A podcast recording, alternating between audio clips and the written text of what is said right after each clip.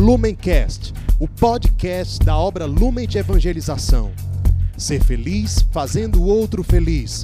Acesse lumencerfeliz.com.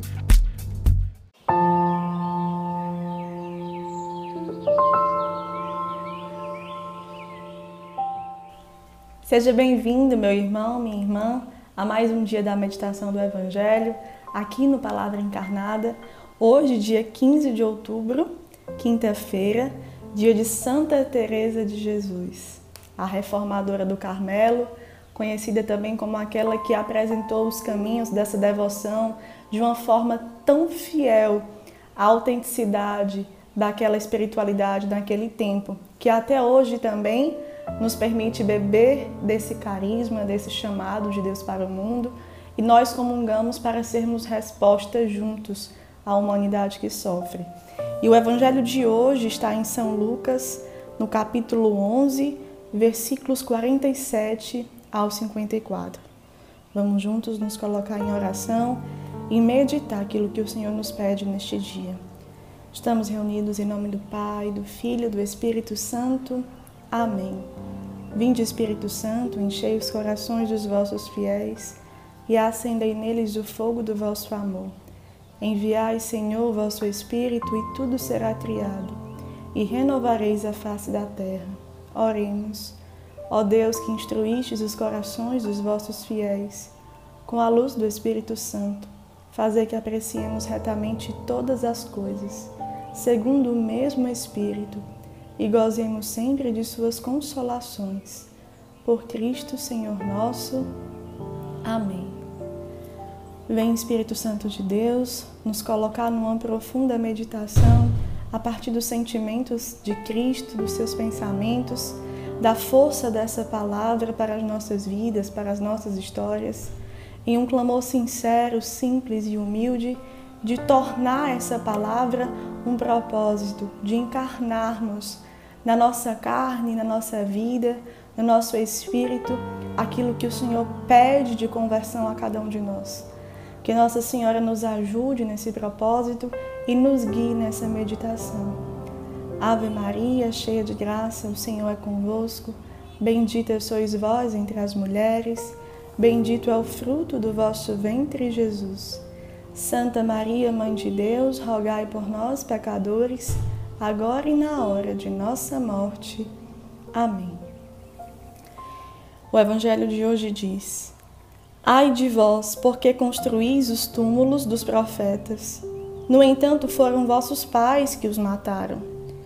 Com isso, sois testemunhas e aprovais as ações de vossos pais, pois eles mataram os profetas e vós construís os túmulos.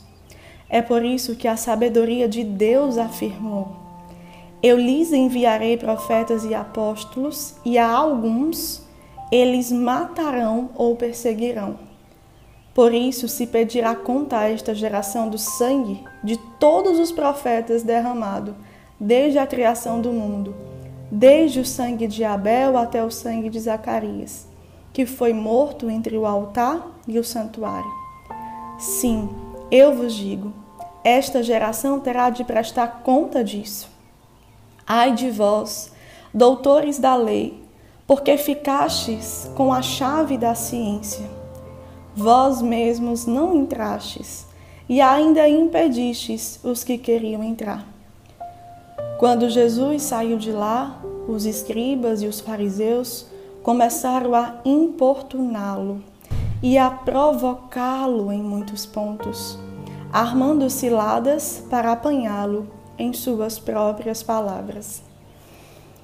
O Evangelho de hoje nos coloca numa reflexão muito simples e direta de como a ação da vida de Jesus na humanidade, assim como Santa Teresa de Jesus, quando viveu o seu carisma e a sua espiritualidade, trouxe um incômodo ao mundo porque tira de fato da zona de conforto, da zona de comodismo que os escribas e os fariseus estavam naquela época.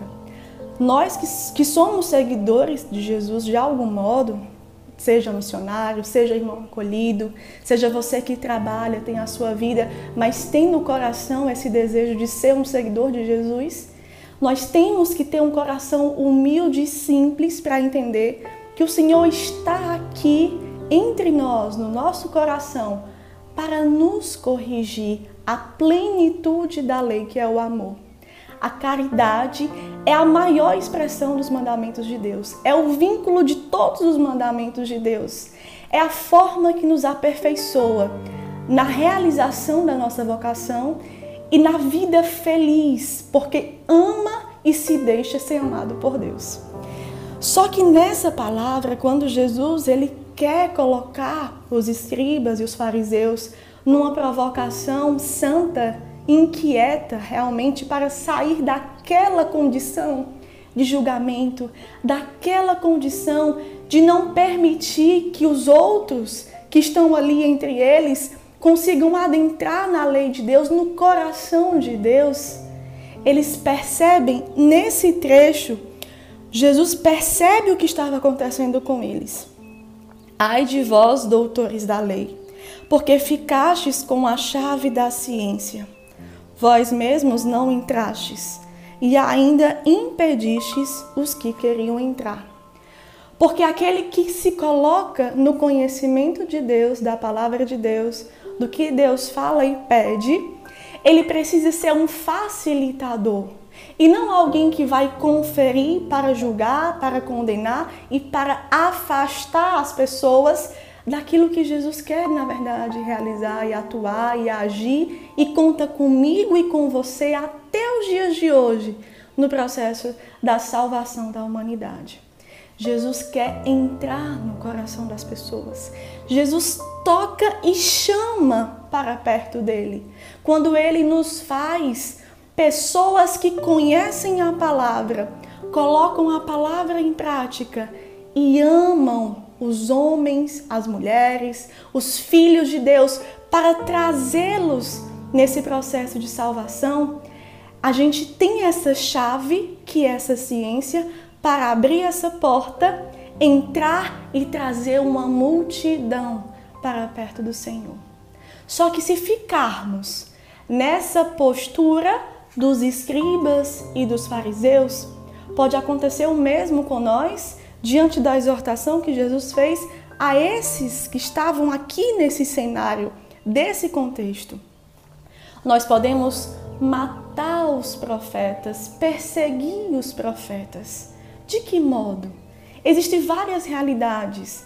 Nós, como missionários, por exemplo, acolhendo um direcionamento da comunidade, quando nós murmuramos, quando nós não nos curvamos, quando nós não descemos com docilidade a uma voz e sopro de Deus para aprender o valor que Deus quer com aquele direcionamento, nós estamos matando a inspiração que Deus coloca na comunidade, afetando aquela voz profética que Deus coloca como uma ordem para o amor e para a conversão, porque nós não estamos morrendo para os nossos pecados porque nós não estamos morrendo para as nossas vãs prioridades. Quando nós entendemos isso, nós morrendo para o pecado e acolhendo essa voz profética de Deus, nós não continuamos nessa postura que o Senhor exortou aqui os escribas e os fariseus.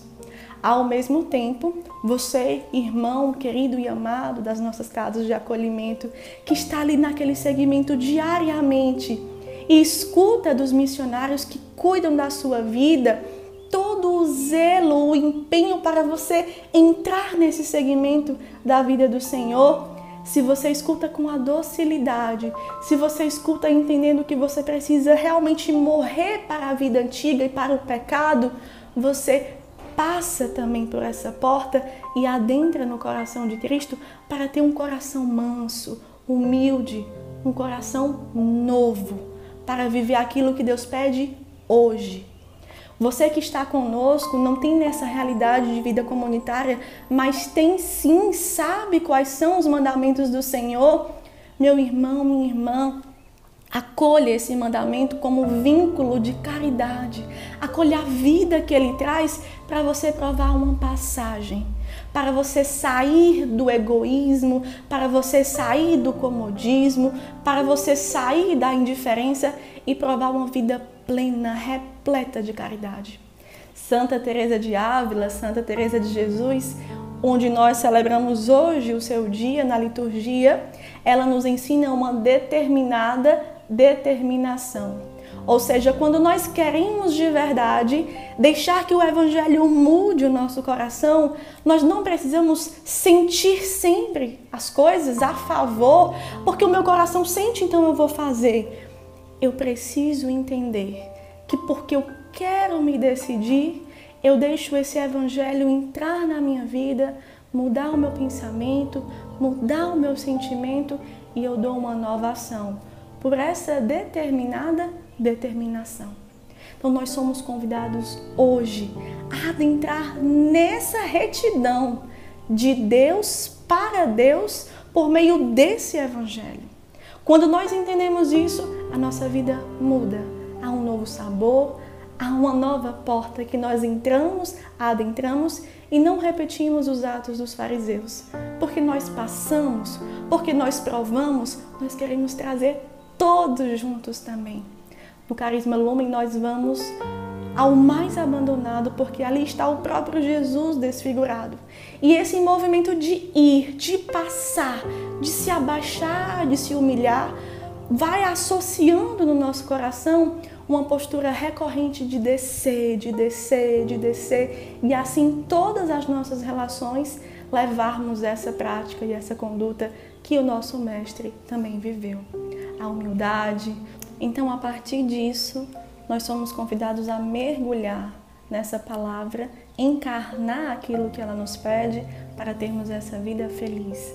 De quem tem essa chave de ciência, porque conheceu e provou a palavra, abre essa porta e traz também uma multidão para provar dessa alegria, dessa felicidade, pelo zelo da salvação das almas, sabendo quanto custou o sangue precioso de Jesus e o quanto custa até hoje, de forma atualizada, desfigurada na figura dos mais pobres e os mais abandonados. Que encontrar Jesus neles nos salve, nos tire do comodismo, do egoísmo, do individualismo, para arrastarmos o nosso coração para os passos dele, para os sentimentos dele, os pensamentos dele. E assim levemos todos juntos no coração de Cristo. Que Nossa Senhora nos ajude nesses propósitos nos coloque no seu ventre para essa conversão. Ave Maria, cheia de graça, o Senhor é convosco. Bendita sois vós entre as mulheres, bendito é o fruto do vosso ventre, Jesus. Santa Maria, Mãe de Deus, rogai por nós, pecadores, agora e na hora de nossa morte. Amém. Permaneceremos reunidos em nome do Pai, do Filho, do Espírito Santo. Amém. Deus nos abençoe. Lumencast, o podcast da obra Lumen de Evangelização. Ser feliz fazendo o outro feliz. Acesse lumencerfeliz.com.